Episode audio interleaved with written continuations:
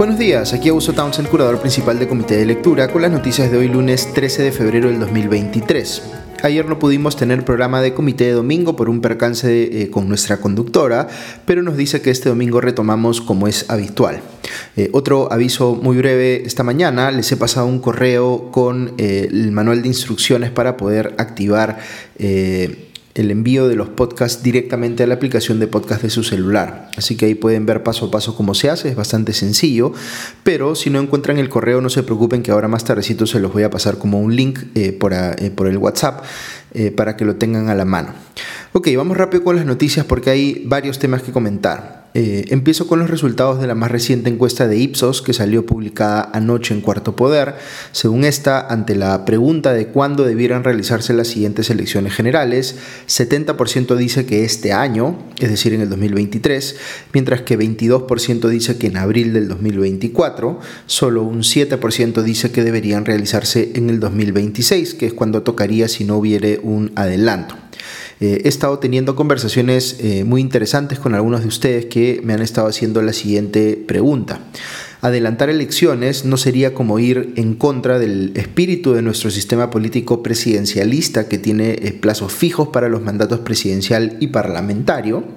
No estaría generando además el incentivo perverso de hacerle creer a la ciudadanía que los plazos de esos mandatos son solo referenciales y que en cualquier momento pueden buscar sacar a un presidente o a un Congreso si hay los votos para ello. ¿Cómo podríamos tener un país políticamente estable si algo como esto se generaliza? Estas son preguntas muy válidas que intentaré responder en el espacio de la reflexión del día eh, más adelante en la semana, así que estén atentos si les interesa tener respuestas sobre esas preguntas. Pero por mientras, lo que es eh, políticamente relevante de momento es que un 92% de la ciudadanía quiere adelantar elecciones y es importante entender por qué y qué implicaciones políticas puede tener esto, no solo en lo inmediato, sino en el mediano y largo plazo. Creo que el politólogo Gonzalo Banda, en su más reciente columna en El País, señala de dónde poder eh, empezar a buscar una respuesta cuando afirma que, abro comillas, por muchos años se habló del milagro económico peruano como un halago a su fortaleza económica, cuando lo auténticamente milagroso es que la democracia peruana haya sobrevivido, cierra comillas. En cuanto a Dina Boluarte, su aprobación cae 2 puntos a 18% y su desaprobación sube 3 puntos a 74%. Un 76% cree que debe renunciar a la presidencia, mientras que un 20% cree que debe continuar y un 4% no precisa. Y si fuera a renunciar Dina Boluarte, un 25% piensa que la, eh, la, quien debería reemplazarla, digamos, es el actual presidente del Congreso, José Williams, mientras que un 57% cree que se debería elegir a otro congresista para ello. Finalmente, eh, al plantearse distintos caminos, eh, caminos, posibles sobre un adelanto de elecciones, un 47% dice eh, que prefiere un adelanto a secas lo más pronto posible, mientras que un 21% prefiere un adelanto con reformas previas y un 19% quiere un adelanto con consultas sobre asamblea constituyente. Ah, y sobre la protesta, 88% cree que es injustificado quemar locales públicos, 85% cree que es injustificado intentar tomar aeropuertos y 77% cree que es injustificado bloquear carreteras. Preocupa que esos porcentajes no estén más cercanos al 100% y que la quinta parte de la población por lo menos crea que sí se justifica bloquear carreteras.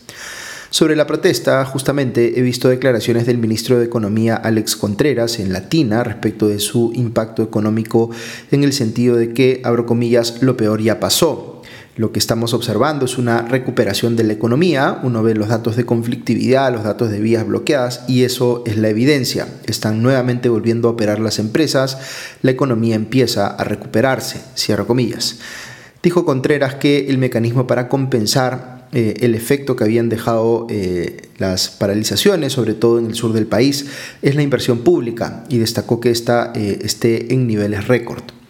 La presidenta Boluarte, en tanto, hizo un balance en una conferencia de prensa que dio el viernes pasado por la tarde junto con su gabinete. Sobre su renuncia había dicho el martes en Arequipa que no iba a renunciar porque, entre comillas, no es la gran mayoría que lo pide. Aquí habría que precisar que si bien Boluarte puede sustentar de otras formas porque considera que no es conveniente su renuncia, eh, falta a la verdad cuando dice que es un pedido minoritario, cuando las encuestas muestran que es claramente mayoritario. En la conferencia del viernes, sin embargo, reclamó que, eh, a diferencia de otros gobiernos, no se hubiera respetado respecto del suyo la, entre comillas, tradición de darle 100 días de tregua al inicio. Dijo que le preocupa eh, garantizar el inicio con normalidad del año escolar.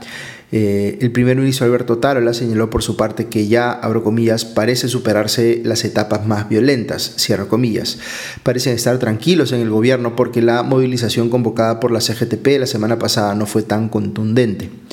Lo que sí le abre un frente complicado al gobierno, más allá de que la, eh, la protesta amaine, es la investigación sobre las muertes ocurridas en las jornadas en las que se desplegaron intentos de toma de aeropuertos, por ejemplo. Eh, IDL Reporteros ha publicado un videoreportaje que ha estado discutiéndose mucho en las redes, en el cual eh, analiza seis de las diez muertes ocurridas el 15 de diciembre en Ayacucho, el día en que se intentó tomar el aeropuerto de esa ciudad. Es un trabajo periodístico muy valioso. Recordemos que más allá de la posición política que uno tenga sobre el gobierno de Dina Boluarte o sobre los pedidos que han hecho quienes protestan contra aquel, eh, nos interesa eh, o nos debería interesar entender qué fue lo que pasó en los hechos ese día en Ayacucho. Y el video de reportaje eh, eh, es muy sólido en cuanto a mostrar con evidencia cómo se produjeron al menos seis de las diez muertes ese día y cómo al menos eh, esas seis no responden a circunstancias en las que los militares que las ocasionaron estaban en riesgo de muerte o ejerciendo una legítima defensa, sino más bien que luego de repeler, digamos, a quienes querían invadir o tomar el aeropuerto de Ayacucho, los militares salieron a las calles y ahí es donde se producen principalmente esas muertes. Las imágenes son muy duras, pero quienes quieren hacerse su propia opinión sobre lo que pasó ese día, les recomiendo ver ese video reportaje de IDL Reporteros. Sobre la discusión del adelanto de elecciones, veo que el Congreso amplió la legislatura hasta el viernes 17 de febrero. No parece haber muchas chances para retomar este tema luego del retiro de firmas de los congresistas del bloque magisterial que les comenté la semana pasada. Como les decía, a estas alturas las bancadas eh, parecen estar más preocupadas de cómo posicionarse políticamente frente al hecho de que el tema, eh, saben ellas, probablemente no vaya a prosperar.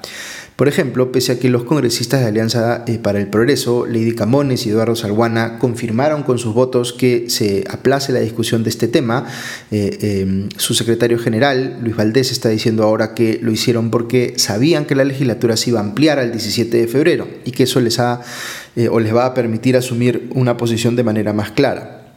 Por otro lado, la lideresa de Fuerza Popular, Keiko Fujimori, ha salido a decir que ella respalda el adelanto electoral y que entiende que, pudiendo ser candidata, es mejor que no lo sea, que, entre comillas, debo esperar. Lo que más ha sorprendido quizá a algunos no es que descarte participar como candidata en unas eventuales elecciones adelantadas, sino que confirme que sí piensa hacerlo después, mostrando así que hay pocas chances de renovación eh, eh, a la interna de Fuerza Popular en términos de potenciales candidatos presidenciales. Otra cosa que ha ocurrido es que el abogado Lucas Gersi presentó al Jurado Nacional de Elecciones 600.000 firmas para respaldar un proyecto de reforma constitucional que prohíba eh, la convocatoria a una asamblea constituyente para redactar una nueva constitución. Como les he comentado varias veces en el podcast, yo tengo una posición personal que favorece los cambios parciales a la Constitución por encima de los cambios totales. Y creo que, eh, o creo en todo caso, en la eh, democracia representativa y en la necesidad de que el Congreso intermedie la discusión sobre reformas constitucionales que son muy complejas. Eh, de manera que estoy de acuerdo con el fondo de lo que está planteando aquí Lucas Gersi. Sin embargo, no estoy tan de acuerdo con la forma en la que lo está planteando. Eh, en primer lugar, eh, aunque uno esté de acuerdo con el fondo, como les digo, es dudoso que se pueda limitar así a futuro la capacidad del poder constituyente, prohibiéndole poder regular eh, un tema en particular. Y en segundo lugar, porque precisamente al impulsar esto con una recolección de firmas, están validando un camino de democracia directa que es el mismo que podría utilizarse más adelante para deshacer lo que están planteando ahora.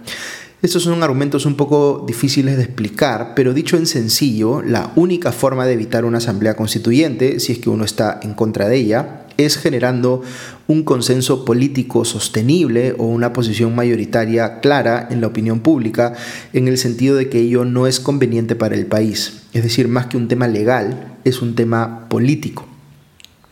Otras cosas que están pasando en el Congreso. El viernes pasado eligieron a Silvia Montesa de Acción Popular como reemplazo de la renunciante Digna Calle de Podemos en la segunda vicepresidencia del Congreso. Veo por otro lado que están discutiéndose varias iniciativas legislativas que tienen que ver con excluir de la política personas con sentencias. Por ejemplo, APP está planteando que los congresistas con sentencias de primera instancia por delitos dolosos sean reemplazados inmediatamente por sus accesitarios. Es decir, lo que están cambiando es que ya no sea una sentencia definitiva, sino que baste una eh, condena de primera instancia para eh, hacer que eh, un congresista sea reemplazado por su accesitario. Recordemos que hay, por otro lado, un proyecto de reforma constitucional que busca impedir que puedan postular las personas condenadas en definitiva por delitos como terrorismo, narcotráfico, violación, asesinato, secuestro, etcétera, que ha sido presentado por la congresista Roseli Amuruz de Avanza País. El viernes pasado también hubo un avance en lo que respecta al caso del expresidente golpista Pedro Castillo. La comisión permanente aprobó acusarlo por los tres delitos que le imputó la fiscal de la Nación, Patricia Benavides, vale decir, tráfico de influencias, colusión y pertenencia a una organización criminal. Ahora va a tener que ir este tema al Pleno para su aprobación final y quienes lo sustentarán serán los congresistas Diego Bazán de Avanza País y Lady Camones de APP. Mientras tanto, hoy serán citados a la Subcomisión de Acusaciones Constitucionales los integrantes del llamado gabinete en la sombra de Pedro Castillo, vale decir Salatiel Marrufo, Viberto Castillo, Eder Vitón y eh, Beder Camacho. Un tema escandaloso vinculado al Congreso es que, según un reportaje de Panorama, hasta cuatro parlamentarios se fueron a pasar el año nuevo a distintas partes del país con pasajes pagados por el Congreso claramente no estaban en semana de representación, pero a Flavio Cruz de Perú Libre, Segundo Quirós del Bloque Magisterial, Rosángela Barbarán de Fuerza Popular y Esmeralda Limachi de Perú Democrático les pagaron por sus vuelos eh, para eh, irse a pasar las fiestas. Y cierro comentando eh, una noticia muy trágica del asesinato de siete policías perpetrado por los remanentes del senderismo, ahora asociados al narcotráfico en la zona del BRAE fue una emboscada, una patrulla eh, ocurrida en la provincia de la Convención en Cusco, un ataque guerrillero, según lo calificó el jefe de la DIRCOTE, José Zavala. Según la República, este ataque habría sido comandado por el camarada Carlos, eh, mando terrorista que fue discípulo del camarada Alipio. Esperamos que las muertes de estos efectivos de la, DINOES y de la Comisaría de Natividad eh, no queden impunes y que capturen y sancionen con todo el peso de la ley en el más breve plazo a los autores de este atentado. Ok, eso es todo por hoy. Que tengan un buen día y una buena semana y ya nos escuchamos pronto. Adiós.